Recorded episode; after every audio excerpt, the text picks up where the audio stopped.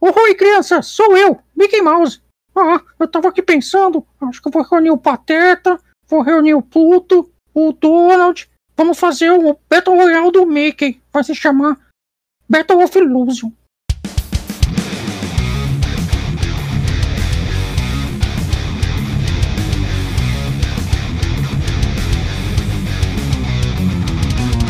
Olha que eu acredito, hein, Mickey? Olha que eu acredito, hein? Bem-vindos, meus amigos, de novo a mais um Papo de Gamer aqui, reunido com meus grandes amigos mais uma semana. Dinho! É isso aí, galera. Mais um episódio, mais uma semana, mais um Papo Monstrão e vamos que vamos. Boa noite a todos, boa tarde a todos, bom dia a todos, depende da hora que você está assistindo aí, mas pro pessoal aqui da bancada, boa noite para vocês. E o nosso grande amigo Noguês que veio correndo para participar hoje. O importante é estar em forma sempre. A gente está sempre em forma e disposto a fazer a gravação sempre dentro do ar. Ah, é isso aí. Meus amigos, queridos ouvintes, mais uma noite, mais uma gravação. Sempre esse prazer inenarrável de estar aqui, dividindo a mesa com esses companheiros, Dinho, Zenglaf e sempre um convidado especialíssimo para tratarmos desses assuntos maravilhosos do mundo dos games. É, e assunto esse que hoje nós vamos falar sobre os jogos FPS, os jogos de tiro em primeira pessoa, e vamos falar da febre Battle Royale que veio para complementar esse gênero de jogo. E para isso, para falar com a gente aqui, um super convidado especial, o cara que é pro player raiz, jogou Ragnarok, jogou World of Warcraft também numa eliminatória regional, internacional. Chad, seja bem-vindo ao nosso papo de gamer. Opa, obrigado, Zenato. Obrigado aí, pessoal. É um prazer estar aqui com vocês, prazer falar dos assuntos. E apesar de que você falou, vamos falar de FPS, daí cara que jogava Ragnarok WoW, talvez eu não passe muito do, que eu, do que eu fiz, mas eu joguei CS Pro também, sempre fui da comunidade Counter-Strike, trabalhei com isso também e acho que é importante, cara, um bom tópico, porque eu tenho muito, muito pra falar com vocês hoje. Cara, muito obrigado pela sua presença. É, eu comecei falando dos jogos lá atrás para dizer mesmo que é o pro player raiz, né, cara? Começou junto com a internet ali, que os jogos que faziam mais sucesso na época, e agora você tá completamente envolvido com esse cenário de competição no FPS. É, vamos falar sobre isso sim. É, mas vamos falar depois da vinhetinha. Chama a vinhetinha aí.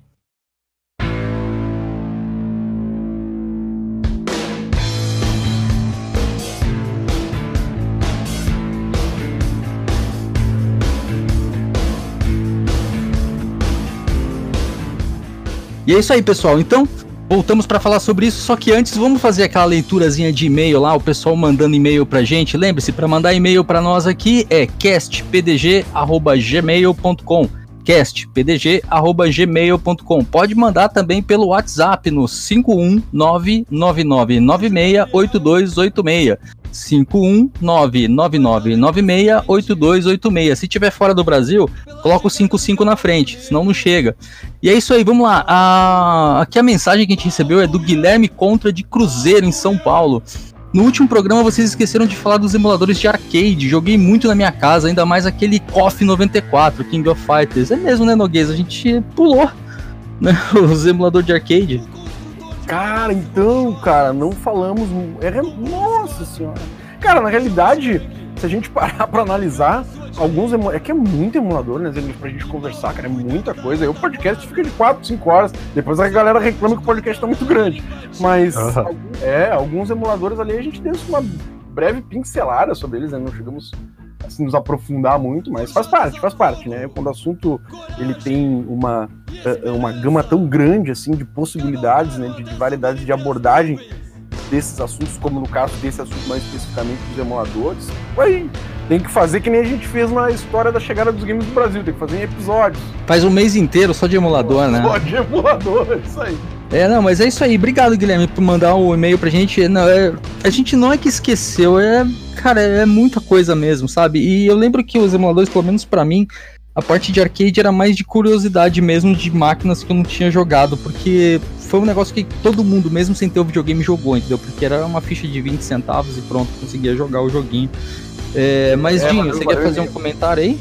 Não, acho que é extremamente válido. Acho é, é como vocês falaram, gente, é, é, um assunto muito amplo. Então a gente acabar sempre vai ter uma coisinha que vai passar batido, mas acho que é extremamente válido é, justamente esse retorno que vocês dão pra gente, porque é, mesmo que a gente não falou sobre, agora a gente falou sobre muito brevemente rapidinho. Então eles existiram e é show de bola. Então esse retorno é muito importante e acho que é um melhor exemplo ainda que a gente não tá só esperando, ah, que podcast legal, a gente tá esperando vocês também colocarem essas, essas observações pra gente também, porque querendo ou não passar batida é muita coisa que a gente precisa é, organizar e encaixar num determinado tempo pra gente poder é, passar um conteúdo maneiro para vocês. Então, mas tá aí, foi dito também, emuladores de, de arcade. Aí, tá quiser.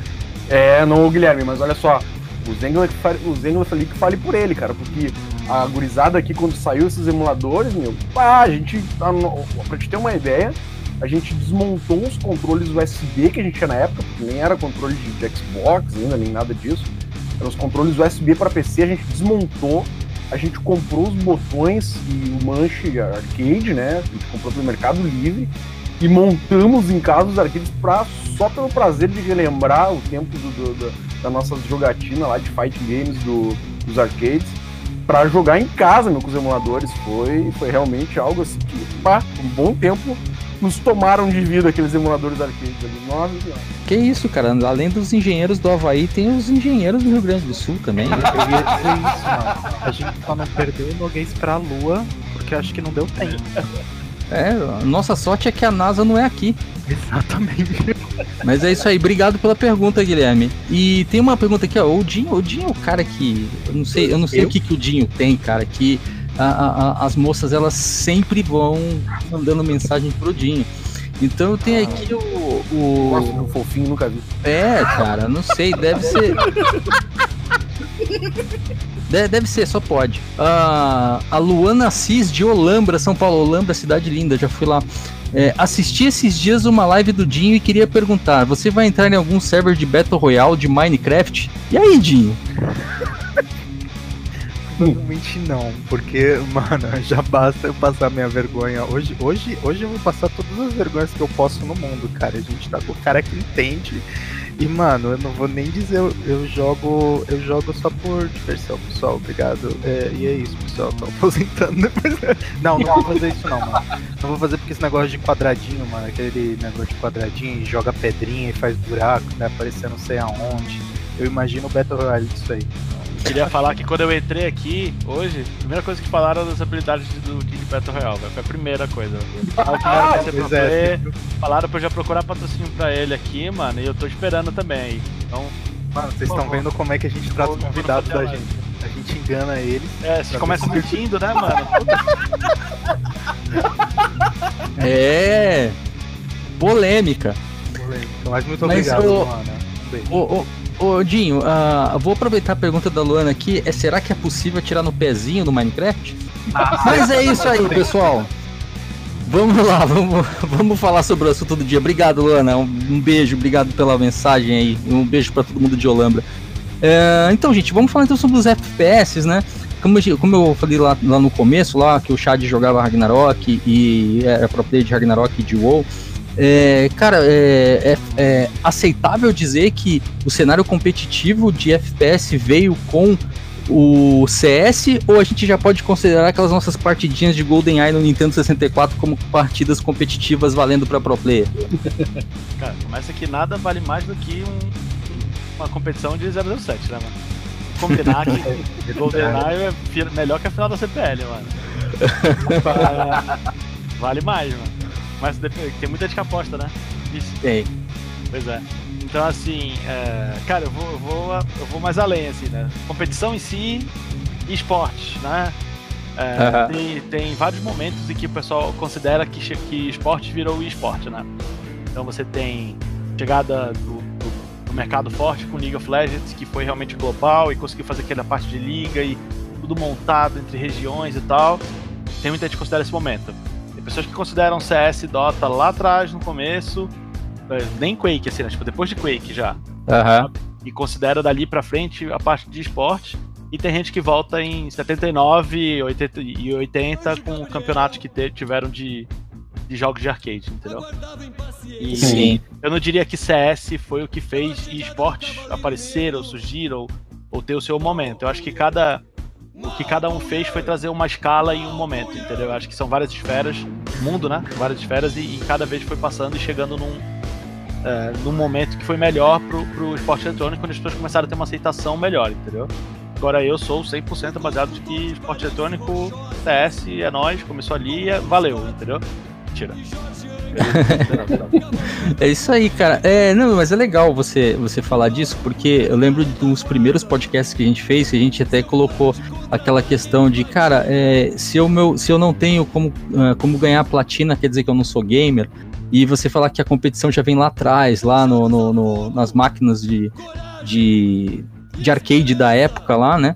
É, as competições até mesmo por pontos e tudo mais. É, é legal e, e fortalece um pouco isso, né, cara? Que não importa muito o, a plataforma que você tá jogando, né? O negócio sempre vai evoluir, vai melhorar e a competição sempre vai existir, né? É, é bem bacana isso. Mas. Cara, existem momentos, né? E pensa assim, tem gente que gosta. É, existe uma diferença muito grande entre esporte e competição na visão de muita gente. Então, praticamente tem gente que vê qualquer campeonato como esporte e tem gente que vê só a parte profissional realmente como esporte. Então, como se fosse pelada e futebol de campo, entendeu? Hum, Aham. Isso é mais ou menos assim. E eu, eu gosto de ter um. Talvez porque eu trabalho com isso atualmente, mas assim, vem muito no. O que, que é o, o pensamento das pessoas? Acho que a gente tem que ser mais aberto pra receber todo mundo, entendeu? Sim. O- Você vê o cara de LoL brigando com o cara de CS, o cara de CS brigando com o cara de LoL, o cara do World of Warcraft lá tentando encaixar em alguma coisa porque tinha pouco campeonato, entendeu? Então, assim, na, na- o pessoal de fighting game, cara, que sofre até hoje, tá de, sabe? Um pouco, pouco patrocínio e tudo. Ninguém assim, sabe disso. é, tamo aí. então, assim, eu acho que tem. é, o nosso mercado ele, ele não se junta, sabe? Isso é bem triste às vezes. E eu queria que o pessoal tivesse esse, esse ponto mais como a gente estava falando, né? E que a gente conversou. Tem gente que fala que o, o, o esporte é platinar o jogo. E apesar de eu tentar fazer uma comparação, quando toda vez que alguém fala esse assunto comigo, quem sou eu que não vou, não vou falar que o rank da, do Xbox, do, do, do PlayStation, de número de achievements que você tem, não é um rank também, entendeu?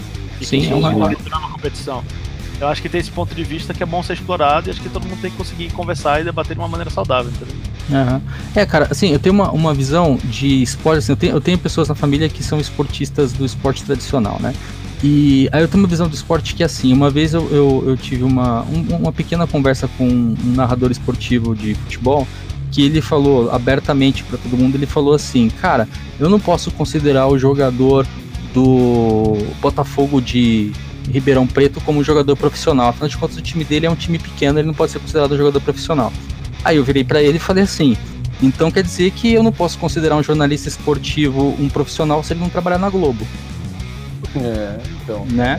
É um bom ponto de vista. Então, então é, então eu sempre, eu sempre vejo assim, né? Tem, é, existem camadas, existem níveis, mas ainda assim a entrega ela tende a ser a mesma baseada nas proporções, né? Então o esporte, até mesmo é, as Olimpíadas é um bom exemplo disso.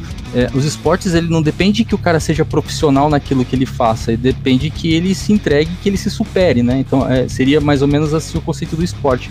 Para os games eu enxergo que da mesma forma, é, independente do jogo que você joga e como esse jogo funciona, a partir do momento que você tá se superando, se entregando, cara, eu, eu considero um esporte, entendeu? Cara, vê o WoW, né? Que era, era mais minha praia. É, você tem. As pessoas jogavam. Era pelo ranking de campeão da arena, que também tinha, né? E a ladder da arena, etc.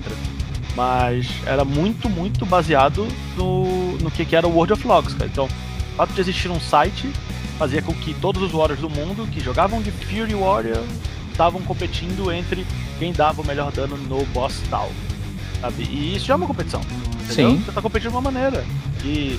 que- Pode falar que é profissional de WoW? Pode, mas tem gente que vai falar que não, porque na verdade você não tava num palco jogando, entendeu? Com Ah, mas isso é de menos, né? É, exato, eu acho que tem esse. A gente tem que ser mais aberto na maneira que a gente lida com competição, entendeu?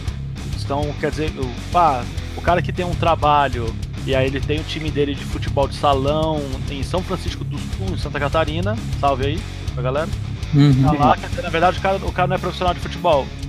Só porque ele faz outra coisa, mas o cara, os caras têm camisa, os caras têm treino, os caras têm horário marcado, eles fazem tudo, entendeu? Gente não considera profissional porque não tem milhões de fãs, mas no fim da conta ele tá se dedicando tanto quanto, entendeu? É, cara, é, é, cara, eu acho que essa questão. É, é o esporte eletrônico ainda é novo, né? Que se for um, analisar assim, né? E acho que alguns paradigmas ainda precisam ser quebrados, né? Isso talvez o tempo faça com que aconteça, né? Eu acho que isso é um, é um meio, é, é um. É, é uma coisa que ainda vai crescer muito, né? Ainda tem, a gente tem muito que aprender ainda com esportes eletrônicos. Eu, eu, eu, me lembro de uma, de uma, situação em 2018 que eu, eu trabalhei com a, na Cop Gênia, já falei com vocês sobre isso algumas vezes. Uh, a gente tinha um time que foi para final, inclusive eles foram jogar presencial. Dos 20 classificados para final, apenas dois eram classificados, podiam, tinham o direito de jogar presencialmente lá na, na arena né, da, da. E desses dois times, um era uma, uma organização que já estava trabalhando há algum tempo, os caras tinham o, sua casa de treino, tudo certo, e a outra era um grupo de quatro garotos, sendo que uh, os pais deles mal faziam ideia de que eles estavam participando de um campeonato. E eles chegaram à final, quando eles ganharam esse direito de jogar, eu tive que conversar com a mãe de uns garotos porque ela falava assim: Meu, mas peraí, como assim vocês estão mandando meu filho para São Paulo? Eu não faço a menor ideia do que tá acontecendo. Então, assim, eles estavam competindo, né? Eles chegaram onde eles chegaram, chegaram numa final. Eram muitos times que participaram. E eles não eram é, profissionais do nível de uma organização que tá lá, que tem psicólogo e tudo mais. Não, eram quatro garotos que se uniram para jogar e jogaram. Então, assim, eles, ele, no nível de profissionalismo deles, do jeito que eles fizeram, eles competiram e ganharam a, a, a chance deles, né? Então, é, é, é, bem isso mesmo que o chat falou: é, é abrir os olhos para enxergar todas as possibilidades que tem. Às vezes a gente pode até perder talento nato porque a gente exige que algumas coisas sejam assim, assim e assim né? Não, sem contar que se a gente for parar pra colocar em uma situação de massa, se a gente colocar o próprio fator esporte uh, uh, convencional, né, que, que, que o pessoal uh, tá habituado a ver e tudo mais, você também pega aí, vamos falar de futebol, que é o que pessoa, as pessoas provavelmente mais consigam é, visualizar e enxergar. Você pega uma situação onde você vai lá e treina um, garoto ou uma garota e ela é muito boa, extremamente boa e ela precisa de portas, mas muitas das vezes você não vai ter uma porta abrindo do maior clube que existe naquele, naquela região, naquela, naquele país. Você vai ter que sempre estar tá, é, é, colocando ela em clubes pequenos ou algo desse gênero, ou construindo tudo aquilo para que possa ser visto, para que possa ser reconhecido, para que possa chegar até ali, para que possa ter um trabalho profissional feito em cima, para que é, aquele, aquela, aquele, aquela atleta, aquele atleta, ele possa entender que isso que ele está fazendo precisa de algumas, algumas uh, disciplinas, entendimentos, porque aquilo ali pode ser, uh, enfim, uma coisa séria e aquilo é, é, é, de fato algo que vai render um resultado positivo para ele, para a organização, enfim, para todo mundo.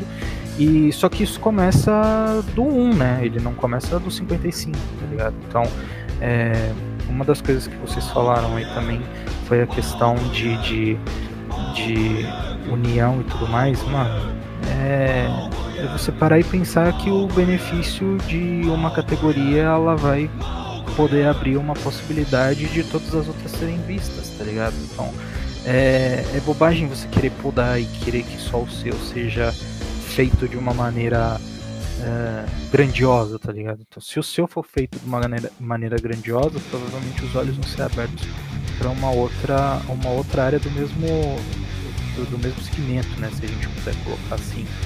E, mas acho que é, é válido você ter sim essas bases, esses profissionais, porque são profissionais, não, não importa o tamanho do, do, do da companhia que está por trás disso, da equipe que está por trás disso. Acho que é profissional quando você se empenha fazendo, como sempre falou, quando você coloca à tua disposição o seu tempo, a sua vida naquilo. Acho que aquilo possa ser ser profissional, né? Então.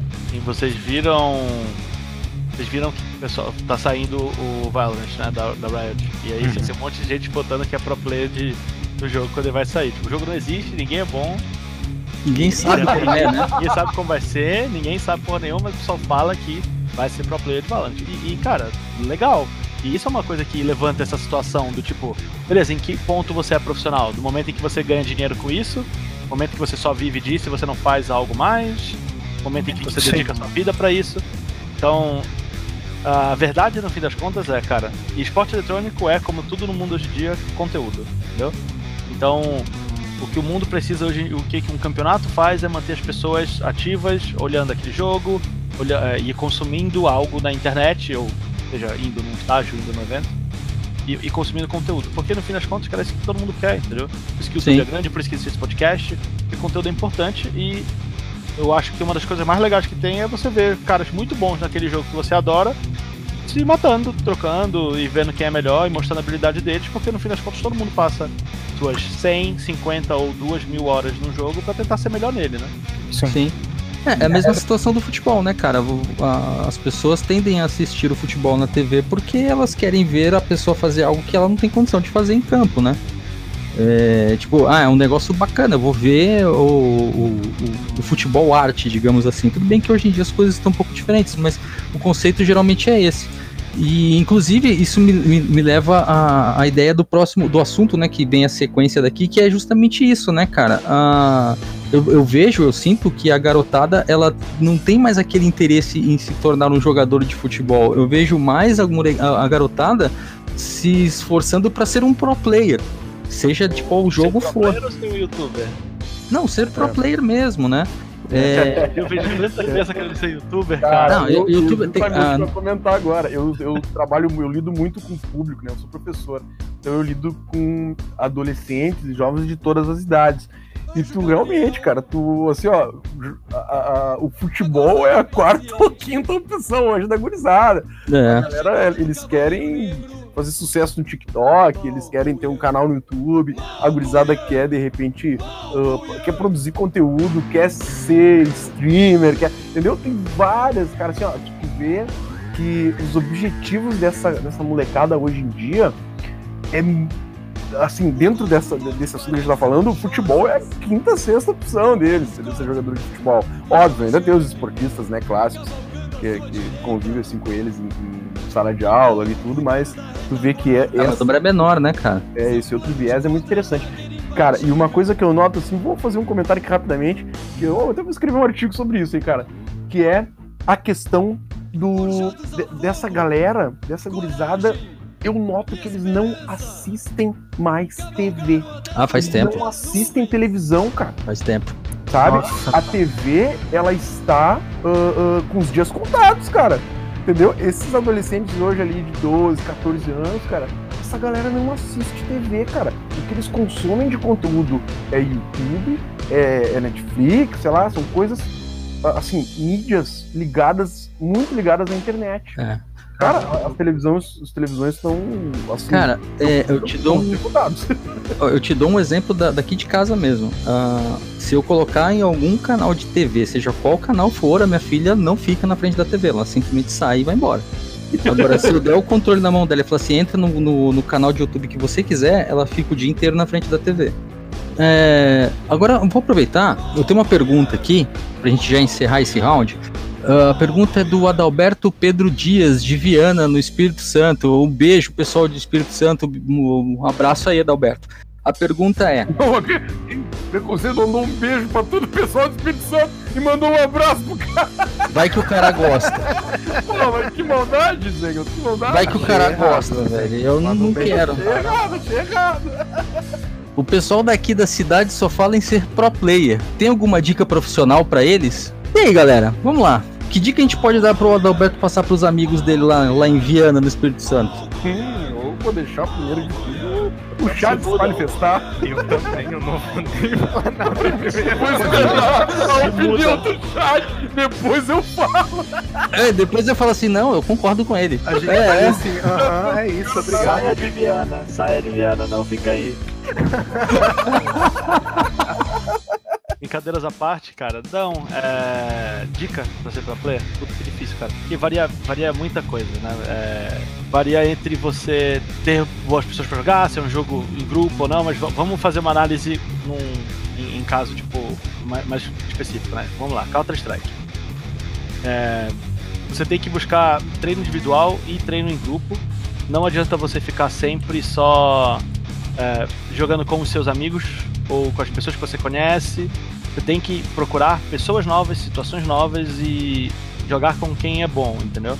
Ah, puta, mas eu tô com um time bom aqui, cara, eu e meu brother, a gente sempre tenta ir nós cinco, mas o seu amigo é sempre aquele cara que tá xingando os outros ou sendo tóxico e não tá ajudando e fica te travando. Você nunca vai, se você não passar por isso, você não vai sair, né? Você não vai crescer. E você tem que estar tá conhecendo gente nova, né? E quem não é visto não é lembrado. Acho que é a melhor coisa que eu posso falar pra qualquer pessoa também, né?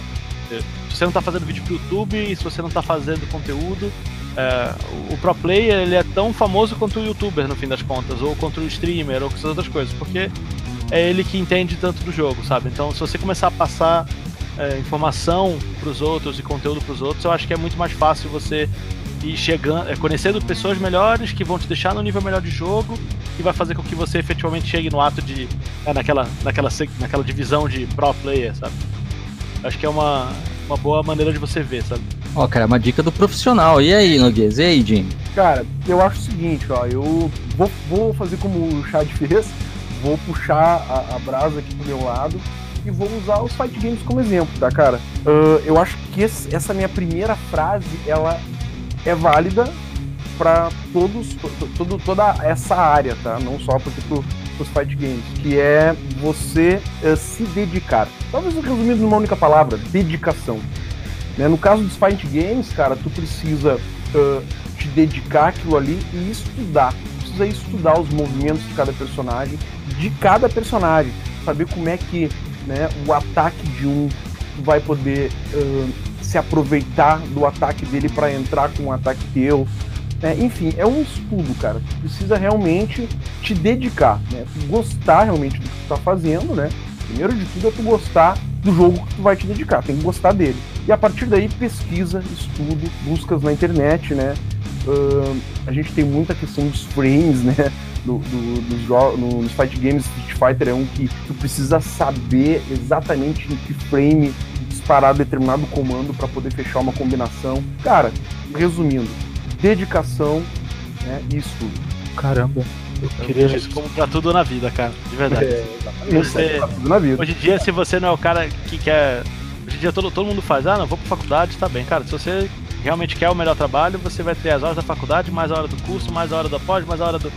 Tudo na vida hoje em dia vem sempre com aquelas horas extras e coisas extras que você tem que fazer. E a hora de quando dá merda e você tá lá de frente que você fala, só vou sair daqui quando tiver pronto. é a única hora que você aprende de verdade, cara. Não tem outra. Acho que quando, quando eu meio que eu vou fazer um apanhado muito grande, tanto do que o, o Chats falou quanto do Noguês, porque eles basicamente falaram pelo menos tudo o que eu acho. Eu acho que sim, você precisa sempre ter um desafio novo. Eu acho que você não pode se contentar com aquele aquele desafio que você conseguiu passar, tá? Ah, consegui matar um no jogo, beleza. É o que eu consigo, sempre conseguir matar um. Então você vai buscar para você matar dois. Depois você matar dois, você vai buscar para matar três.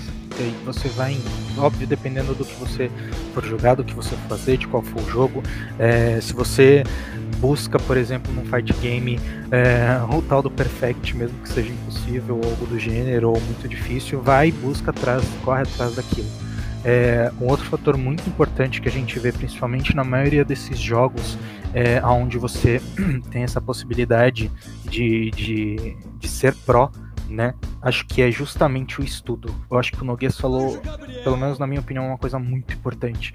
É o estudo daquele, daquele do teu personagem. Você precisa conhecer ele e você precisa conhecer quem é o seu adversário. Então, tipo, quando você conhece o teu adversário, é, você consegue fazer toda a, a, a, a, a ligação dos movimentos que você precisa fazer, ou no caso de uma equipe, de algum time, você também precisa estudar essa equipe, você também precisa estudar esse time, você também precisa fazer aquela leitura para poder chegar no resultado positivo.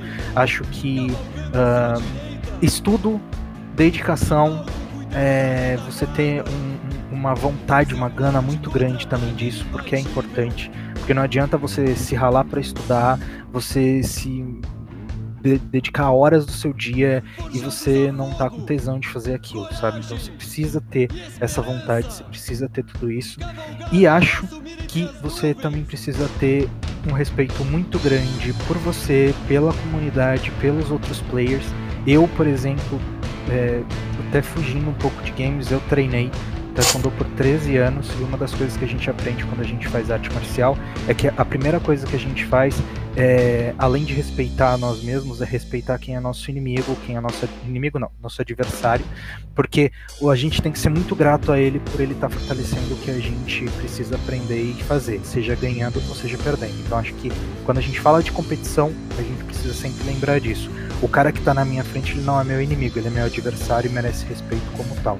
Ele treinou e ele também correu muito atrás para ele chegar no mesmo nível que eu estou. Então, se eu tive tanto uh, empenho, dedicação, estudo, provavelmente ele também teve porque ele chegou ali no mesmo, no mesmo patamar que eu. Tá? Então, acho que o que eu teria para falar é.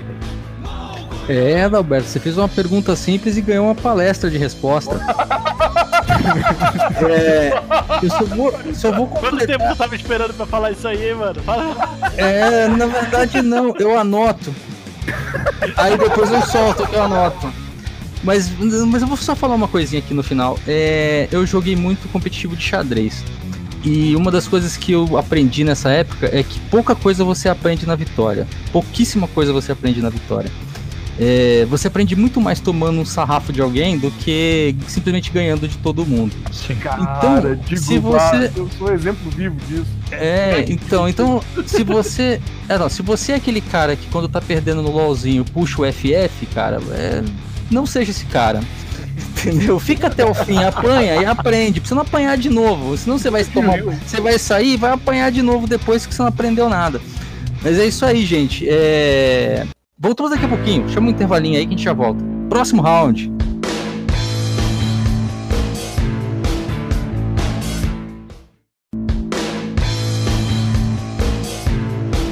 Round 2.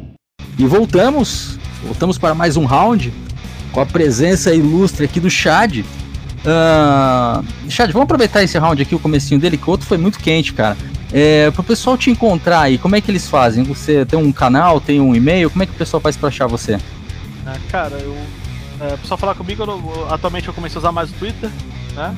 É, veio o Patreon Hazard aí pra mim, gente começar a usar, pra interação com mais, mais com jogadores e etc. É, pessoal pode me achar no Twitter ChadFTW e da DFTW, que também é meu canal do Twitch. Então, de vez em quando eu ligo a live lá e troco uma ideia com a galera. E considerando que a minha vida era fazer podcast, eu acabei cansando um pouco de fazer a live em si em casa, né? Mas prometo aí que eu tô na tentativa. É isso aí. E você sabe, né? Você que está ouvindo a gente sabe toda semana que você pode acompanhar o nosso querido amigo Dinho Cardoso no Instagram, no arroba Dinho Cardoso, também no Twitter e agora na twitch.tv fazendo suas lives diárias. É às nove, né, Dinho? Profissionais é, de Fortnite. Na, na verdade, profissionais eu não diria. As livezinhas aí a gente fez uma atualização no horário, né? Vamos fazer uma livezinha a partir das 7 da noite. É isso aí, às 7. Geralmente vai até 11 horas, até meia-noite. A gente não passa muito disso daí, não. A não ser que seja sexta-feira, sábado e a gente esteja muito louco pra jogar.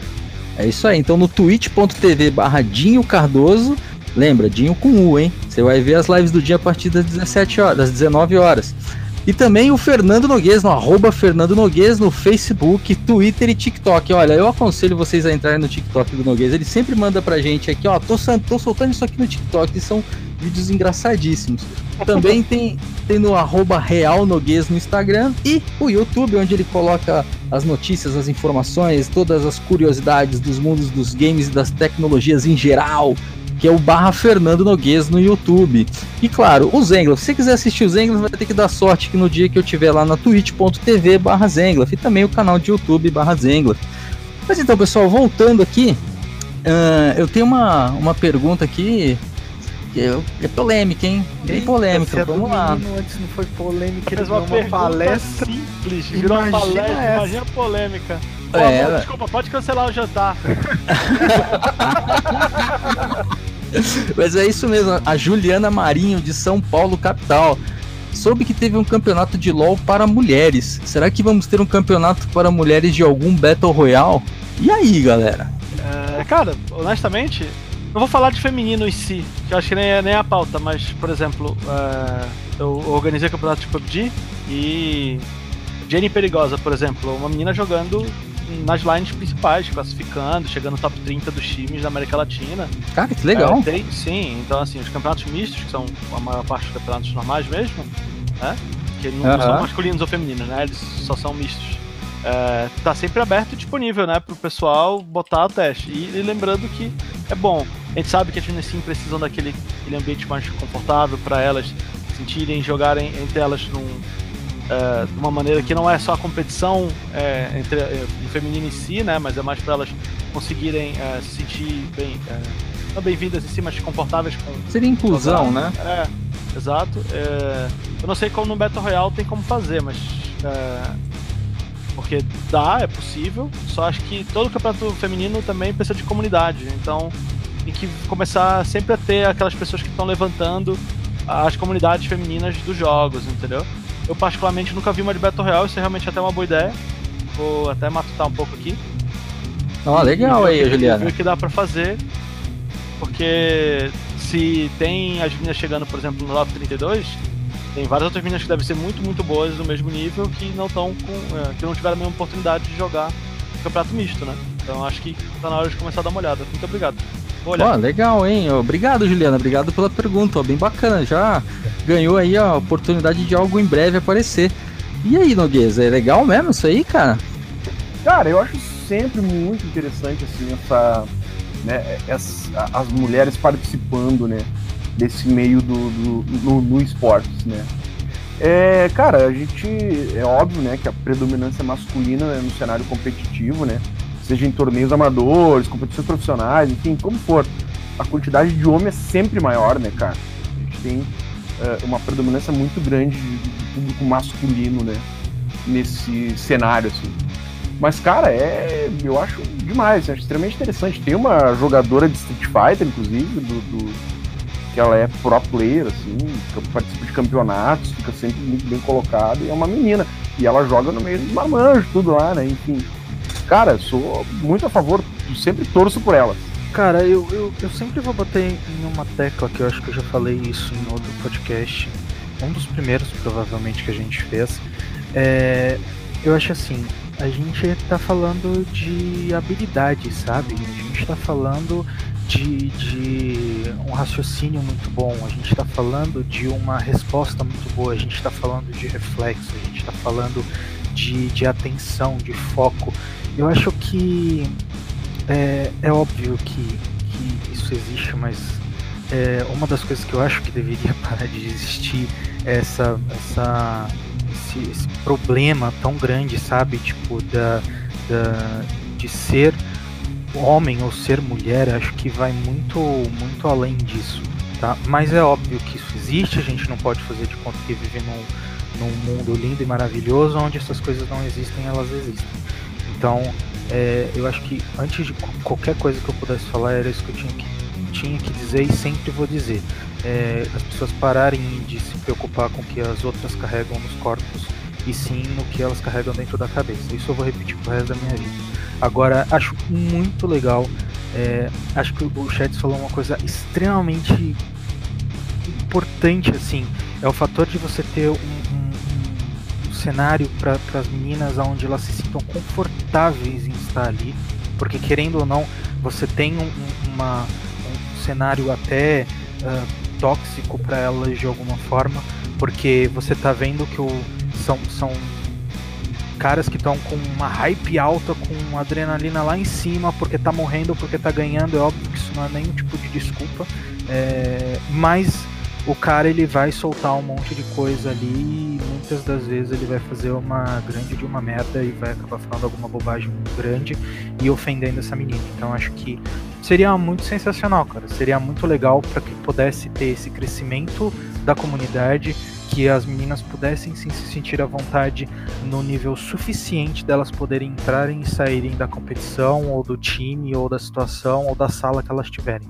Acho bem legal e acho que seria extremamente justo, mano. Seria muito, muito, muito, muito, muito interessante. Não, eu ia falar que o- os campeonatos mistos, ele, ele- eu, eu enxergo eles com bons olhos.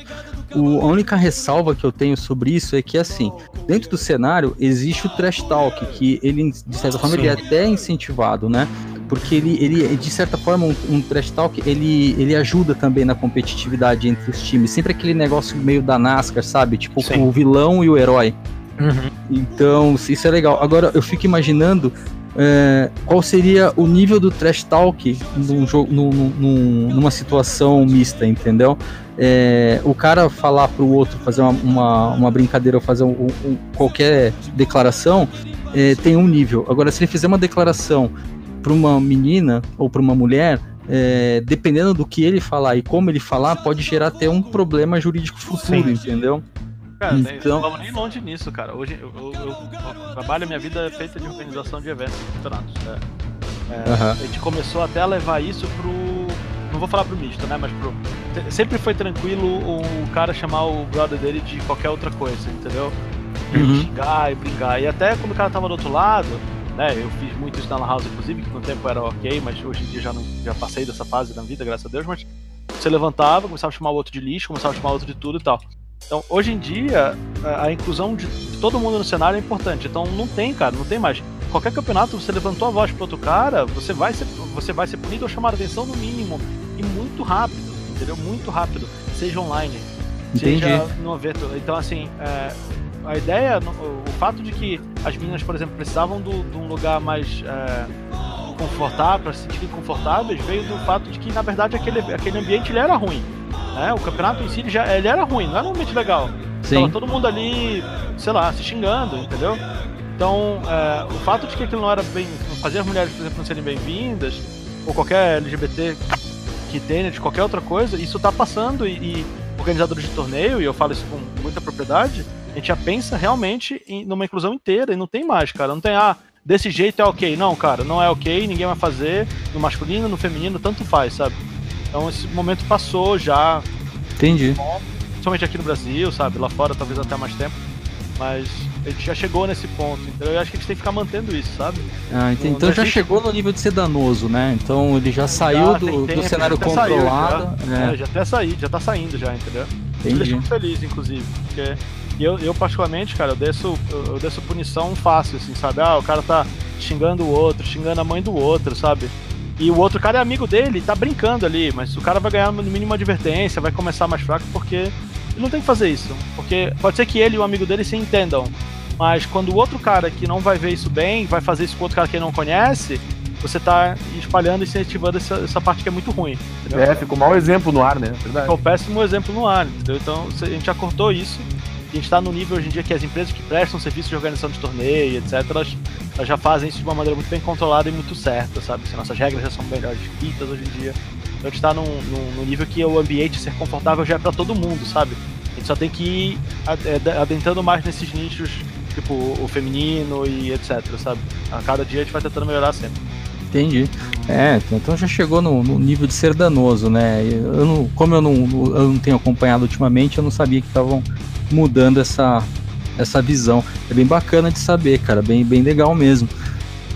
Aí, Dinho, nada de reclamar do cara quando você errar o pezinho dele. Dinho? Droga, cara. é, eu acho que é, pode ser até uma, uma um exemplo muito bobo que eu vou usar, mas você, mesmo que você, mesmo que seja seu amigo, é tipo aquela brincadeira de mão, sabe? Você começa com um tapinha e daqui a pouco estão perdendo os dentes. Eu acho que é, é basicamente você pensar dessa forma, tá ligado? Tipo, é, imagina o quanto que é desagradável. O- o- por exemplo, o Zengler tem uma filha pequena, você quer levar ela num campeonato junto porque você gosta, porque você curte, porque você tá vendo lá e os caras xingando da mãe pra baixo, tá ligado? É desagradável, não é familiar. E a gente não tá colocando alguma coisa politicamente correta. Eu não tô falando, por exemplo, que você tá jogando e você precisa ah, ficar quieto, tá ligado? Mas vamos ver até que nível você vai fazer isso. Vamos, vamos levar em consideração. Sim, vamos ver até que nível. Porque você agora você é um profissional, você tá trabalhando para uma organização. Dentro do seu trabalho você faz o quê? Sabe? Você olha pro cara que tá do seu lado, você faz uma piada, você faz uma brincadeira, você pode fazer uma tiração com o cara. Você não vai olhar para ele e vai falar assim, filha da. Entendeu? É, é- é nível, a gente, a gente tá falando de, de uma, uma área profissional, a gente tá falando de uma, uma situação profissional, pelo menos eu vejo dessa forma. Você tá vendo uma situação onde é desagradável para você e para o público que está te assistindo. Você tem pessoas que sim, você pode estar atingindo pessoas de 20 anos, 30 anos, mas você também está atingindo crianças de 10 anos, você está atingindo pessoas mais velhas de 50, 60, 70, 80 anos, quem sabe, porque a pessoa pode gostar por influência de neto, por influência de. Enfim, não, a gente está trabalhando com várias pessoas. Então, assim, você precisa também ter um limite, sacou? Você tem uma tiração, mano, vai lá e tira, sabe? É tipo, o orra, caramba, não sei o que, não sei o que, sabe? Mas aí você tem que ver até que nível você vai poder chegar para que isso não comece a incomodar o outro, né? Então.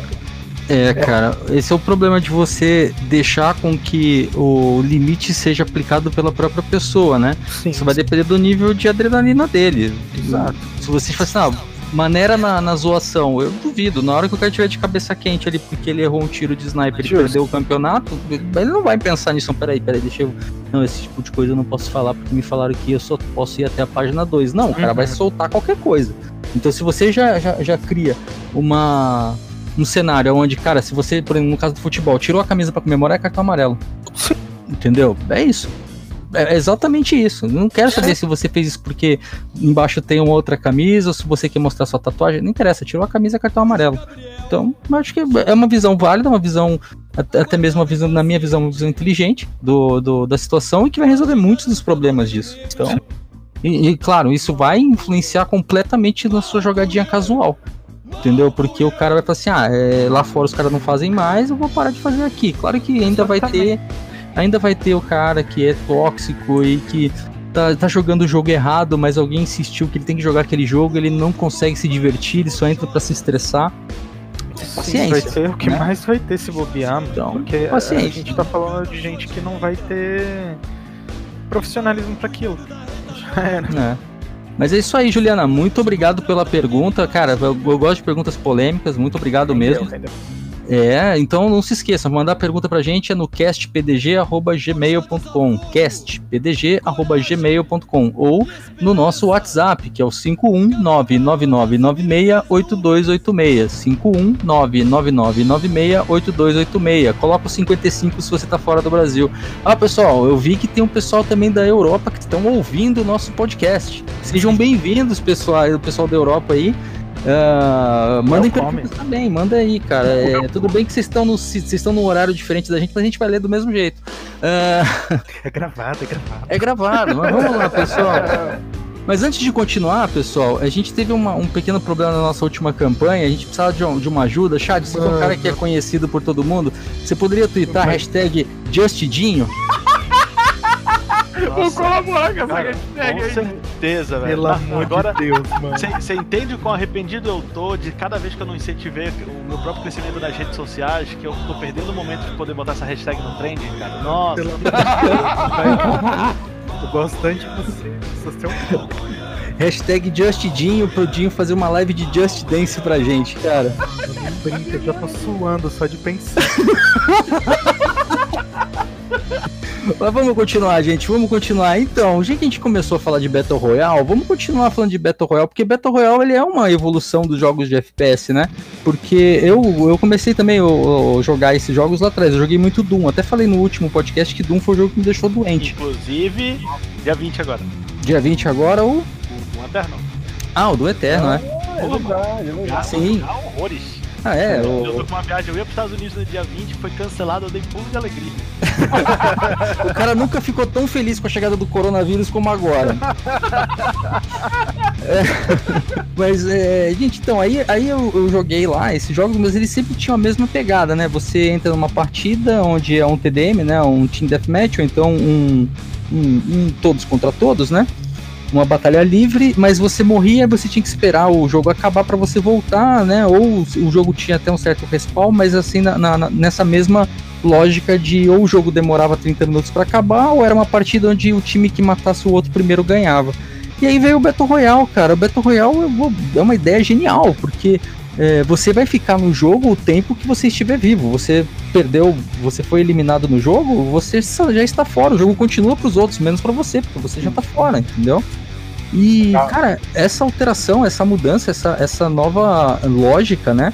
de como fazer esse, esse, esses embates, cara, eu achei incrível. O que, que vocês acharam disso? É, e pegou, né? Virou uma grande moda, né, cara? Sabe que bateu agora uma nostalgia aqui, né? Você falou do Doom. Eu também foi o primeiro jogo que eu me dediquei profissionalmente. Olha só, nem se tinha esse, não se usava esse termo na época, né? Lá foi em 98, provavelmente. E a gurizada nós se, jun- se juntava nos escritórios da firma aqui em Porto Alegre pra jogar Doom, meu velho, na internet. Em rede, né?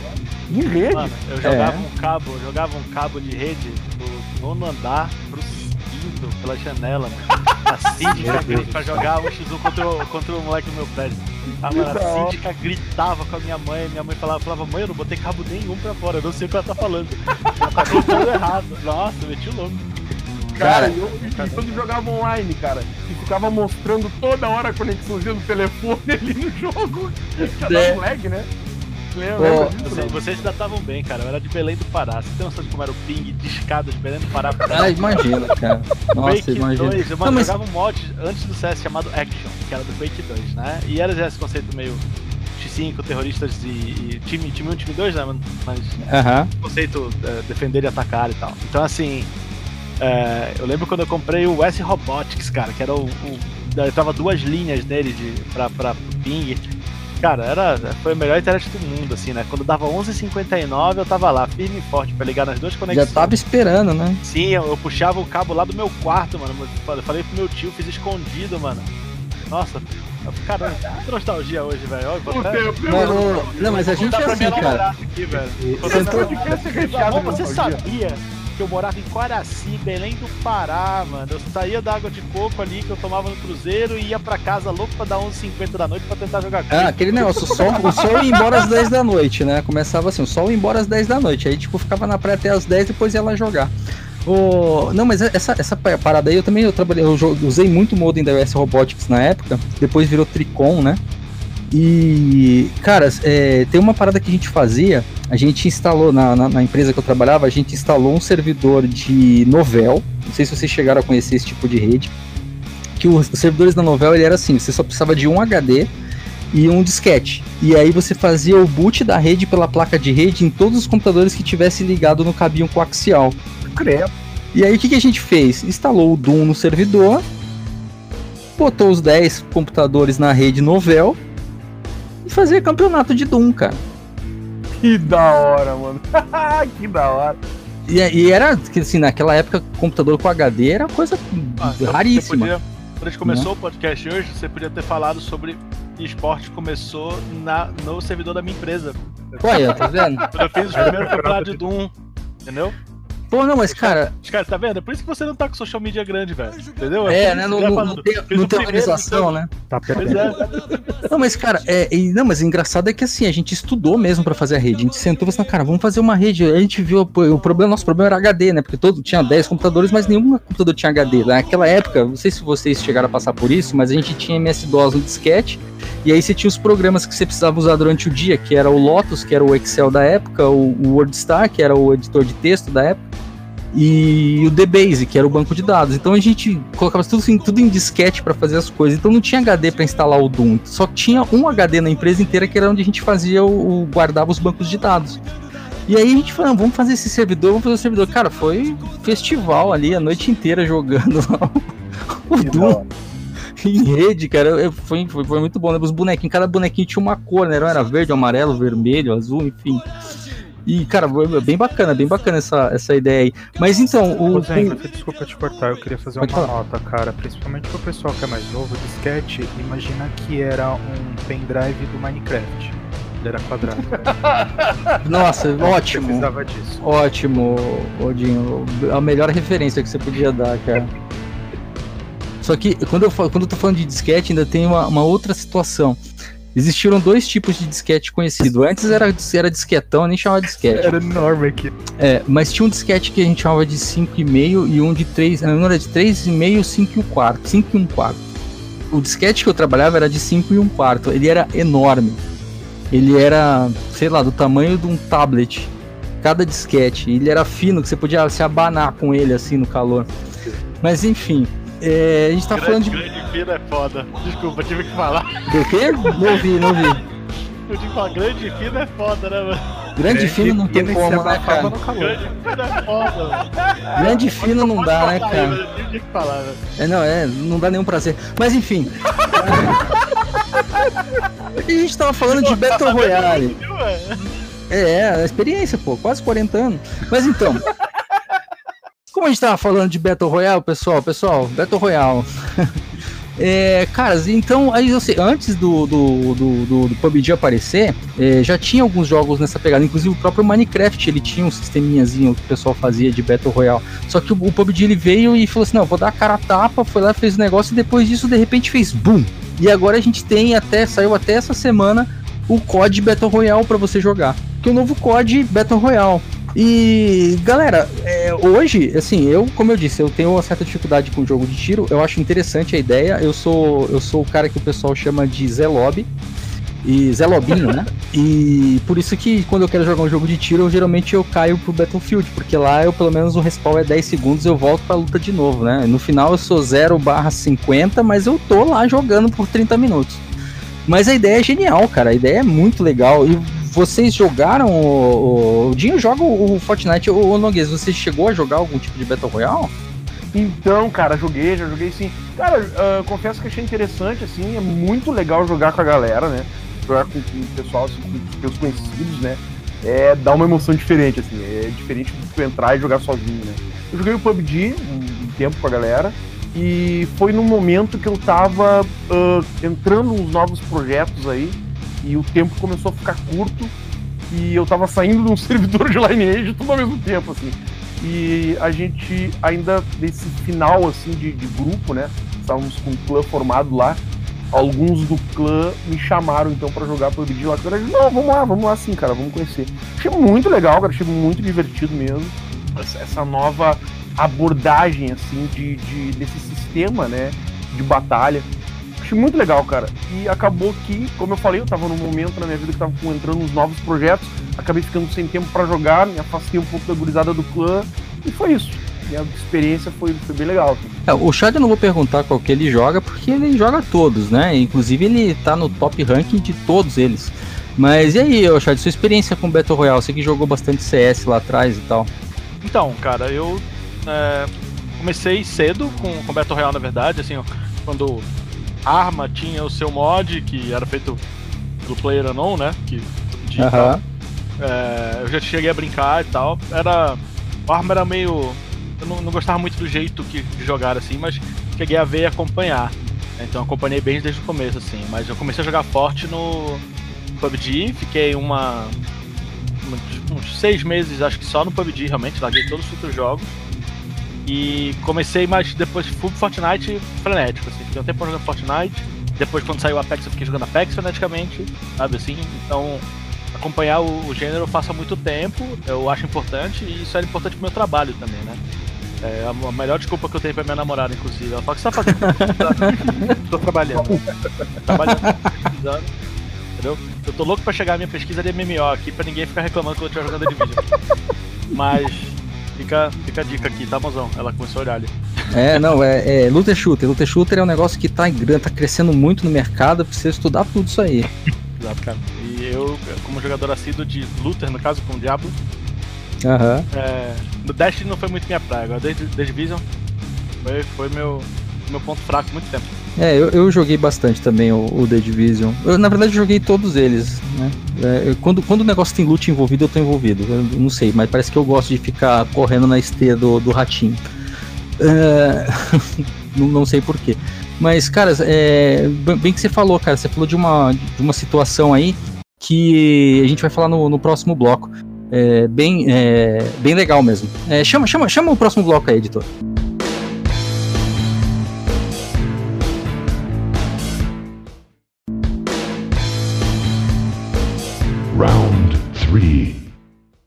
E voltamos para o último bloco deste papo incrível sobre os FPS. Cara, é, a gente tava, terminou, você falou que o, o PlayerUnknown trabalhou fazendo aquele mod no Arma, né? E aí uma coisa que é interessante a gente lembrar, cara. É, não só pro lado do, do FPS, mas em si pro lado do esporte como um todo, é, os grandes jogos que, se, que, que hoje são as referências do, do esporte, eles vieram de mods, né, cara? Eu tô falando do, do LoL, que veio do, do Dota, que era um mod de Warcraft 3, o CS, que era um mod do, do Half-Life, e, cara, e o PUBG, né, que começou com os mods de arma. É interessante, né, cara? Que o pessoal é feito pela própria comunidade, né? Então Exato. parece que, uh, uh, como eu posso dizer, o, os caras abrirem a ferramenta para a comunidade criar foi a melhor coisa que aconteceu para as próprias empresas, né? Cara, esse aqui na verdade tem muito a ver com o quanto você, o quanto uma pessoa que é da comunidade vai entender mais do que alguém que está fazendo algo para a comunidade, sabe? É, quanto, vou até mais longe. Quantas vezes, quantas vezes você viu um erro de, de algum jogo que aconteceu porque o desenvolvedor não consegue imaginar aquela situação, mas qualquer jogador que vê aquilo vai abusar, vai exploitar, vai fazer de tudo, sabe? Então a gente tem é, essa, esse ponto de quem está criando o jogo, ele está criando alguma coisa específica, fechada numa caixa. Sim. E quando você dá pra comunidade poder criar, cara, ela faz as coisas da cabeça dela, com criatividade. Eu acho que assim, muita coisa na vida, sabe? Eu fico. Fico pasmo de ver como a, gente, o, a comunidade sempre faz algo que, que explode, né? CS, como é. você falou, né? CS, o PUBG e MOBA, né? Overall. Uhum. Não, e o interessante, né, cara, é que assim, a gente, esse exemplo que você deu que a comunidade estressa o jogo, o grande exemplo que a gente pode ver disso é o pessoal que faz speedrun porque eles fazem speedrun não jogando da forma que o cara que produziu e criou o jogo quer que você jogue. Eles sempre procuram um jeito de criar glitches dentro do jogo para facilitar a velocidade de término daquele jogo, né? Claro que existem categorias de speedrun que você faz ele flat, mas geralmente os caras estão sempre procurando um jeito de burlar alguma coisa dentro do próprio jogo, né? Coisa que não teoricamente uh, passou pelo QA do, do, do jogo para ele poder terminar primeiro. E a parte de mod, ele também tem essa visão, só que não a visão de, de, de, de exploitar o jogo, e sim de usar uma, uma ideia que para eles poderia rodar melhor. Um, um, bom exemplo disso, até, até brinco que eu falo que os jogos do, da, do, do filme Matrix eram jogos terríveis de jogar mas tinha um jogo na época que saiu chamado Max Payne, que eu acredito que todos vocês jogaram, que se você que era um jogo normal, ok, muito divertido, mas se você colocasse um mod, que o mod já se chamava Matrix, cara, o jogo ficava genial e era o melhor jogo de Matrix não feito para ser jogo de Matrix. é verdade, é verdade. Cara, é incrível como a comunidade, né, que nem o Charles falou aí, ela tem esse poder de parece enxergar o que os games querem, né, cara? Por isso que eu, que eu, que eu aposto tanto no Dreams, né, cara? Que é esse game novo que saiu pra PS4 aí. Que é um game que permite que você crie o seu próprio jogo, né? Eu acho que é um game muito promissor ali, saindo um pouco da área aí do, do papo. Eu me lembrei agora do Dreams. Eu acho que é bastante promissor porque ele te permite que tu. É, ele é uma ferramenta de criação, né? Na verdade. É, dentro do PS4. Não, cara, é por isso que eu boto fé e acredito muito nesse game. É, cara, o Dreams, né, ele é, ele é uma plataforma para você criar jogo dentro do próprio videogame, né? Bem bacana. Coisa que lá atrás eles já tinham feito com aquele Little Big Planet, mas não nessa mesma capacidade, né? Sim, né? É, Tanto é, aprofundado que nem agora, né? Tão aprofundado como é. Com é, então. ferramentas então... para a comunidade poder compartilhar, enfim, né? Coisas criadas. Olha, uhum. realmente é um lance grandioso. Mas agora tem uma última coisa que eu queria falar nesse último bloco aqui, cara que é uma coisa, na minha visão, é bem polêmico e ao mesmo tempo é, é complicado, que são os cheaters, né? E os hacks em geral. Porque eu, eu vejo muito isso, cara. A gente, eu jogando, por exemplo, Battlefield, é, é um jogo totalmente casual. É, eu não consigo enxergar uma pessoa jogando ele competitivamente nos servidores que existem de jogo casual que tem hoje, sabe? É, por mais que o cara tenha uma guilda, um clã, e entre os 10 caras do clã para dominar a partida e ganhar, eu não consigo enxergar isso como um, algo que vai fazer a carreira do cara crescer. E ainda assim eu vejo muito player que vai lá e coloca um, um, um scriptzinho para tirar atrás da parede, para enxergar todo mundo atrás da parede, para não ter. É, para o cenário não aparecer, né? Para não aparecer árvore, não aparecer grama, não aparecer nada, só para ele ver tudo liso lá e poder atirar em quem ele quiser. Eu vejo que isso é um problema, né? Que isso afeta diretamente o, o, o jogo. E aí o pessoal fala assim: não, mas é que isso daí é um problema exclusivo do PC que o console não tem esse problema. Por outro lado, eu vejo que não, porque existem hoje ferramentas que você pode acoplar um teclado e mouse no, no, no videogame, Não, né? existe- existem USBs que você bota lá. Eu não vou falar o nome, por exemplo, mas é, é bem famoso no The Division, o pessoal chama essas coisas até. Aham. até que funciona pra PC, assim, sabe? De tão mal, mal informado que fica. Mas Sim. existe, cara. É coisa que É, então. você atira mais rápido, que aperta o botão mais rápido pra Isso, você. time- diminui o, reca- É, o recoil, né? Recoil ainda, então existe. Tá, Fora o que os jogos fazem, né? Às vezes você tem jogo que dá a própria in assist pra controle de propósito pra ter uma competitividade melhor pra quem tá jogando controle. Né? Assim, sim. Mas aí são coisas oficiais, né? Me, me, me situem aí que agora eu fiquei, fiquei boiando. Ah, isso são coisas oficiais da própria empresa, assim, que disponibiliza isso. Essa coisa do controle eu já tinha lido, né? Realmente, que até aí o Ninja, né? Que é um, um outro pro player aí, tava reclamando esses dias sobre isso, né? De que um, de fica muito desbalanceado o jogo. Pro cara que tá jogando no PC e o cara que tá jogando no console lá tem auxílio de mira e coisas do gênero, correto? É, na verdade, assim, a diferença de quem joga no console para quem joga no PC, vamos lá, Noguês, vamos, vamos, vamos brigar. É o frame, tá? O frame é a maior diferença entre os dois. Então, é assim, o cara que joga no, no PC, ele sempre vai ter a vantagem porque o jogo para ele roda mais liso. Agora, no videogame, o jogo é meio- é, já é limitado, então os frames são menores. E só que a nível de igualdade, todo mundo vai estar no mesmo nível de frame e usando os mesmos aparelhos. Então, assim, eu não tenho um, um teclado mecânico e você tem um teclado de USB de 15 reais, entendeu? Para jogar no videogame. Nós dois temos o mesmo controle. Então, em nível de igualdade, eles são equiparados. A partir do momento que você coloca um aparelho de fora, que esse aparelho ele serve tanto para você colocar um teclado e mouse ou serve para transformar uma arma de tiro único em uma metralhadora sequencial, você já está ganhando uma vantagem técnica dentro, em cima do outro jogador. E isso é um cheat, entendeu? E por mais que a, a empresa que faz o jogo vai lá e fala assim, não, eu vou aumentar a, a sensibilidade do auto aim para quem está no controle para poder equilibrar isso, ela não está resolvendo o problema, ela está tentando lidar e conviver com o cheat, entendeu? Então é, é, isso é uma situação diferente e é uma situação que é meio danosa. É, e a gente enxerga, porque a gente vê isso em, em- notícias, que existem jogadores profissionais que estão jogando é, no stage, né, lá no, no, no- no palco, e, e ele ainda assim leva o pendrivezinho dele com o cheat dele para ele jogar lá. É, claro que fatalmente esses caras são pegos, né? É, não sei se pode até ter acontecido o caso do cara não ter sido pego, mas nas experiências que eu estive presente, todo mundo que tentou cheatar se deu mal, foi pego e foi desclassificado. Tá, mas no console isso já não acontece, né? Console É porque-. É porque o console hoje é, é, como eu posso dizer, alguns campeonatos de console é feito lo- no local mesmo, né? Então o jogador nem tem acesso ao console, ele só tem acesso, tipo, leva o controle dele e o controle dele é pareado lá, mas ele não Sim, vai colocar um pendrive, entendeu? Mas nem tu jogando em casa com o teu console, porque é, é, eles são bloqueados hoje, né? Não, não tem acesso. Ah, não, mas console. existe, existe um pendrivezinho, Noguês, um, um, um aparelhinho que você coloca, também não vou falar o nome dele, se vocês quiserem vocês procurem na internet.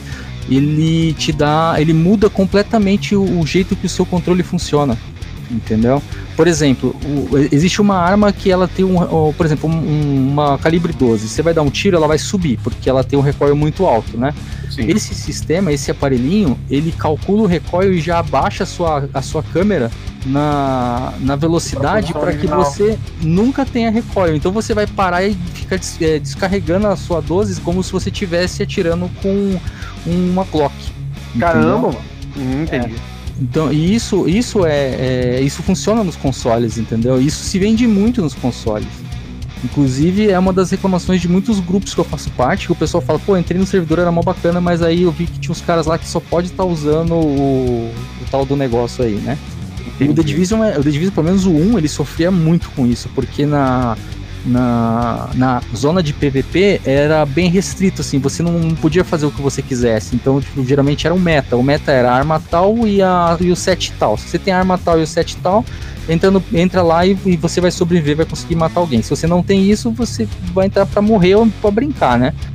E essas armas que o pessoal colocava pra, pra é, elas era ou o cara tinha que ser muito habilidoso para saber de controlar o, o recoil e saber também e ter o dedo para ficar atirando, sabe? Por exemplo, ele tinha uma arma lá, se não me engano, acho que o nome da arma era sapo boi, um negócio assim.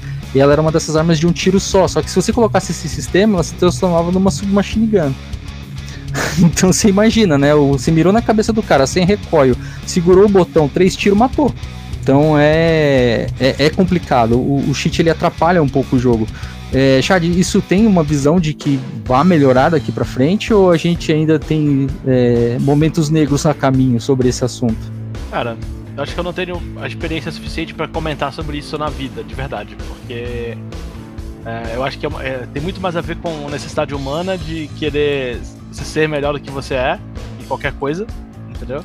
É, e honestamente, hoje em dia, cara, é, tem gente que bate foto fake em Instagram, cara, pra dizer que tá num país que não tá. Ou tu acha que essa pessoa não estaria usando alguma coisa ilegal toda vez que ela tiver chance? E isso vai acontecer, assim, em, tu, em tudo. Então, honestamente acho que essa é uma batalha. Não vou falar sem fim, né? Não sei. Mas eu acho que é uma, é uma batalha que vai continuar sempre acontecendo. Enquanto tiver demanda, velho, entendeu? Vai ter gente que vai tentar achar uma maneira. E todos os jogos e empresas só trabalham em prol de tentar ter uma situação onde isso a, afeta menos, entendeu? Existem bons casos de sucesso, existem situações que contornaram bem, tipo o The Division, por exemplo, você tinha um. Você estava jogando. É, se você começa a tomar muito reporte, você cai num servidor que só tem pessoas que tomaram os outros reportes, entendeu? Ah, eu lembro que fizeram esse sistema aí. E no fim das contas não resolveu, mas por muito tempo ele foi uma boa solução até uh, compraram tempo para tentar resolver e não conseguiram, entendeu? E é isso, cara. O cara vai, o cara lançou agora, neste minuto, neste minuto, o cara lançou uma atualização do, do hacker dele, uhum. dele. Quer dizer que até uma pessoa baixar, chegar na empresa, a empresa baixar, olhar, encodar, ir lá, mudar no jogo, atualizar o jogo e todo mundo atualizar de volta, já vai um tempo que alguém pode ter feito alguma coisa ou, ou ter alguma vantagem, entendeu?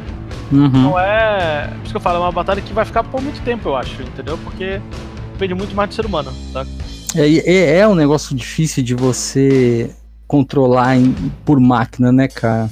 Sim, cara, bastante, né? Existem empresas que oferecem tipo de solução e existem 200 mil situações sobre como dá para você usar coisa tal e vai ficar tranquilo. Mas no fim das contas, é, é difícil de você chegar nesse. Você chegar num, num momento onde você tem certeza que alguém não vai parar para mexer. Porque Pode ser que um dia, cara, tenha um jogo perfeito e empresa mandou o cara embora. O cara vai sair e vai, vai bugar essa porra toda. Ah, eu tenho experiência com isso, e não com o jogo, com outra coisa. O cara era o, era o responsável por todo o sistema de segurança da empresa. Um dia ele ficou puto porque alguém falou merda pra ele, saiu e abriu as pernas. Falou, tá aqui, ó. É assim que faz pra entrar. É, normal, entendeu? Sim. Só que é, é, é, complicado. Eu não consigo enxergar um jogo sendo perfeito, é tendo isso. Eu acho que. E também eu, eu, eu, eu, acho complicado você dar na mão do, da comunidade controlar isso. Eu acho que é, é, é, de uma covardia muito grande. Porque assim, você pega uma guilda grande que não gostou de certo player, ou brigou, ou o cara saiu, alguma coisa aconteceu. E aí eles se juntam, como, como já vi acontecer várias vezes, principalmente em Tibia os caras se juntam e dá mais reporte no cara. Aí o cara acaba caindo nessa de, de tomar reporte, mas não porque ele realmente fez alguma coisa errada. Ele tomou mais reporte porque ele simplesmente pegou ali a ira de pessoas que se uniram para fazer isso. Então é difícil você pegar e dar essa responsabilidade. Eu sei que assim, até então eu não vi ninguém ser, ban ser banido ou ser adicionado nessa lista injustamente. Ainda não vi, mas não é algo que no passado eu nunca tenha visto. Eu vi acontecer no Tibia, pessoas serem banidas por, pelo sistema automático porque os caras da guilda de 400 players entraram lá e deram umas reporte no cara. e aí o sistema falou: não, esse cara só pode estar tá errado, porque tomou 400 reportes em menos de 10 minutos. É, enfim, eu não sei. de controle, né, cara? Você vê que tem alguma coisa errada antes de eu criar uma situação pior para todo mundo envolvido ali, principalmente no time que você perde itens, né? Aham. Uhum. É, às vezes essa parte de, de, controle fazia mais sentido pros caras, entendeu? Longe eu aqui de falar se tá certo ou errado, mas eu entendo é, não, né? a situação, sabe? É, é, que cada situação é situação, mas ainda assim é, é, difícil de controlar, né? É um negócio que assim, eu não posso, eu não posso, eu, assim, por empresa, é, por mais que a empresa não esteja no Brasil, mas vamos falar de uma empresa aqui de um jogo global, eu não posso simplesmente arbitrar e falar assim, estou banindo tua conta, entendeu? É, você corre isso de perder um processo por isso. É, é complicado você tomar a decisão de banir uma conta. Para você tomar a decisão de banir uma conta, você tem que estar tá bem calçado, porque tipo, você tem que provar que o cara usou o negócio ilegal, né? Qualquer coisinha pode fazer você perder essa, essa questão jurídica, né? Então é complicado. Da, da, da, posição da empresa eu enxergo, eu consigo ver, eu consigo ver a empresa também, também estando de mãos atadas com relação a isso, porque a prova real ela tá aí, ela existe. Sempre que tiver um código vai ter um contracódigo. Então não importa o sistema que você faça. Se você parar para pensar, não importa se você colocou uma DRM no teu jogo, se os caras estiverem dispostos a quebrar o, o o jogo e lançar um crack dele, eles vão fazer, entendeu? Só que dependendo do nível de trabalho, do nível de interesse, o cara vai deixar para lá. Agora, se ele quiser e alguém desafiar ele, por esse jogo aqui eu vou quebrar porque eu quero quebrar. Eles vão quebrar, porque a prova real tá aí, ela existe, a não ser que seja um negócio que fica a todo segundo pedindo validação do servidor. E aí aquele negócio, ah, é um jogo que eu só posso jogar online, só vai ter online e não vai ter jeito e vou ter que ter a melhor conexão de internet do mundo, porque, sei lá, 30% do ping é conexão com o servidor em tempo real para saber se o meu jogo é ou não é original, entendeu? Então é, é complicado, é um assunto muito complicado. Eu, lembro, eu lembrei né? agora que acho que teve um Batman, um, se não me engano, em que tinha um gancho que tinha uma validação específica da internet. Isso, você não tinha, teve. É, você não conseguia passar de certa parte do mapa se você tivesse com o jogo original. E aí é, as pessoas iam nos fóruns postar, ô, oh, tô na parada parte tal, não sei o que fazer. E aí todo mundo, ah, seu cheater. É, não, e tinha um detalhe. Nessa mesma época, a Microsoft baniu muitos aparelhos que as pessoas morreram nessa, nessa fase do Batman. Ela usou essa, é, esse conhecimento que o jogo gerou para poder banir os videogames por alteração no hardware. Eu, eu, eu, não consigo enxergar uma solução, a verdade é essa, eu não enxergo uma solução. Eu acho que é mais um negócio de, de cada vez mais o negócio vai ficar fechado, é, o número de campeonatos 100% online é, tende a diminuir e o negócio vai ficando cada vez mais caro, mas ao mesmo tempo cada vez mais seguro. Principalmente quando a gente fala de Battle Royale, porque Battle Royale são 80, de 80 a 100 pessoas competindo, né? É, salvo alguns outros que são pouco menos, mas geralmente é muito mais gente competindo, então dificilmente você vai, vai ter um campeonato desse barato.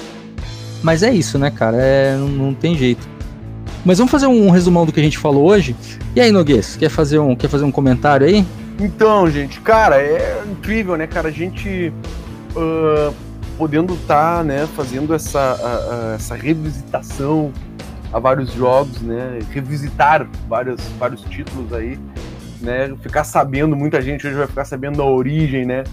Dos, dos Battle Royales, de onde se surgiu essa ideia, de como é que começou né, esse, esse game competitivo a, a, ganhar tanto espaço no mercado né, e hoje ser esse sucesso todo que é. Uh, cara, não podia deixar de ser diferente, né? O nosso podcast sempre nostálgico, lembrando lá os primórdios, né? Essa, essa nossa eh, vivência, né, que a gente tem aí no mundo dos games. Uh, cara, mais um podcast maravilhoso com mais um convidado sensacional, né, extremamente conhecedor do assunto. Deixo aqui uh, uh, meus agradecimentos, né, a, a honra que é para mim estar participando sempre desse podcast aqui com essa gurizada maravilhosa e podermos estar sempre aqui abordando esses assuntos ligados ao mundo dos games. Forte abraço para todo mundo, galera, e nos vemos no próximo podcast. Valeu, Chad. Obrigado, gente. Valeu, valeu. Obrigadão. Obrigado pessoal que tava ouvindo. Tamo junto. É coisa só entrar em contato. É isso aí. E aí, Dinho? Fazer um resumão? Cara, eu acho que hoje a gente pôde falar. Acho que a gente conseguiu se adentrar muito bem, tanto na, na não só na questão de, de, de esporte, mas algumas influências, alguns problemas, algumas soluções, algumas novidades, a nostalgia. Hoje foi interessante. Acho que foi é, muito engrandecedor. Eu não sei nem se essa palavra existe, espero que sim, para não falar uma bobagem muito grande, mas acho que sim, a parte boa que a gente tem aqui nesse em, nos episódios do podcast é justamente a gente sempre tá unindo essa, essa nostalgia que o Nox falou com a, a, a atualidade esse impacto que a gente tem. Acho que sim, os Battle Royales eles vieram aí para poder é, fazer com que as pessoas se divertissem mais junto com seus amigos, jogando de uma forma que fosse divertida, fosse engraçada eu particularmente consumo isso diariamente em live. É, infelizmente eu não jogo tão bem, mas isso rende extrema diversão, é muito divertido, é muito engraçado.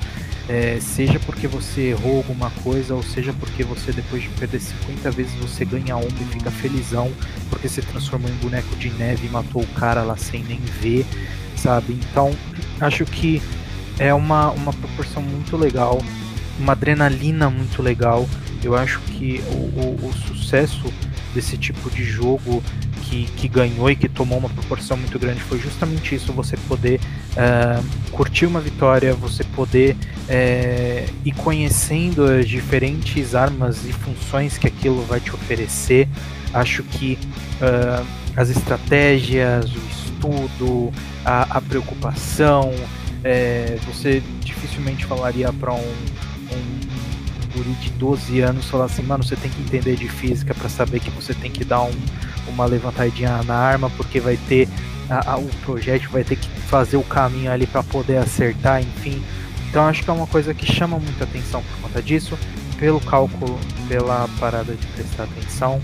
É, a gente falou de campeonato, de esporte, acho que eu torço sempre de todos os dias para que isso fique cada vez maior e tomando uma proporção ainda maior para que a gente possa ter esse reconhecimento e acho que foi sensacional a presença do Chats, foi extremamente enriquecedor e agradeço muito. E é isso, mano, foi um baita de um podcast. É isso aí, pessoal. É, é bem bacana a gente poder falar sobre isso, ainda principalmente falar com uma pessoa que é especialista da área, né? O, o, o cara que está envolvido 100% no assunto. Chad, muito obrigado pela participação, foi demais mesmo, cara. Eu já estou tentando trazer você tem algum tempo, eu sei que seu tempo é bem apertado, então muito obrigado por dedicar esse tempo pra gente aí, para todos os ouvintes. Você é super convidado para voltar quando quiser de novo. Quer deixar algum recado?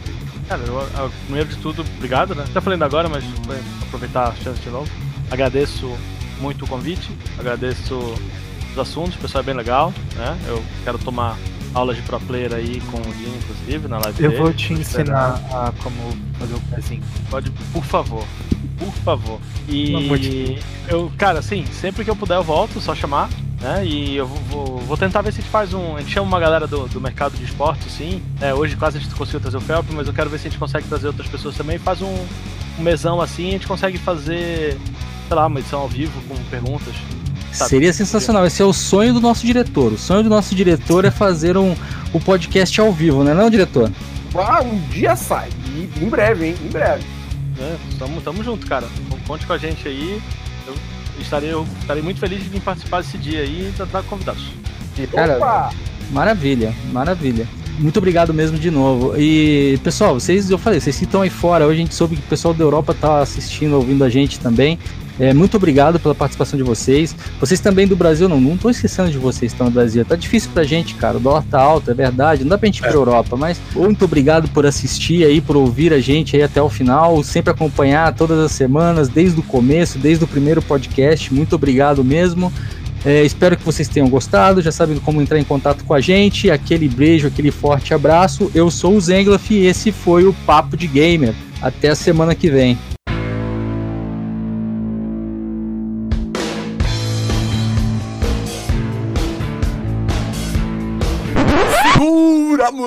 Moleque! Não, não vai embora ainda não. Agora você vai ouvir os erros de gravação. Vamos lá. PUBG, PUBG, joguei PUBG. Tá. Joguei com a gurizada do Lineage lá, Jim. Lembra que o, tava o Pedrinho. Tu não jogou também com nós, ô, Jim? Não. Jogou o Pedro, o, Antônio, eu. Não, não, não. O Preal, o Bisguilo, o Peidorreira. o Torresmo. Vambora, gente. Bora, a gente não vai ser daqui hoje.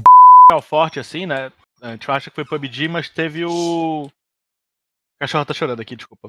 Vou começar de novo. Tadinho do cachorro. Não bate. É, ela, ela, ela, tomou. Não, ela tomou. Ela tomou injeção hoje, ah, cara. tomou vacina? Puxa, bem na hora que o cachorro latiu aqui. Pelo menos não é o carro do pãozinho doce, né? 3, 2, 1. É, cara. Re... Ah, mas estão de. Não aí, não. Cachorro do vizinho, velho. Putz. Ah, isso tem que ah. fazer de gravação, Noguês. Você tem que voltar a fazer, cara. Perdi até o fio da meada agora, nem tanta fé nesse game do. Ah, mas é pegadinha, né, gente? não pegou disso. que merda. Cara, 3, 2, 1. Não, cara, é por isso que eu boto fé e acredito muito nesse Dreams. Pronto, fiz bem curtinho. O cachorro, o cachorro tá abrindo a boca agora, mano. Falou, caralho, ele parou. Já era. Vamos lá. 3, 2, 1.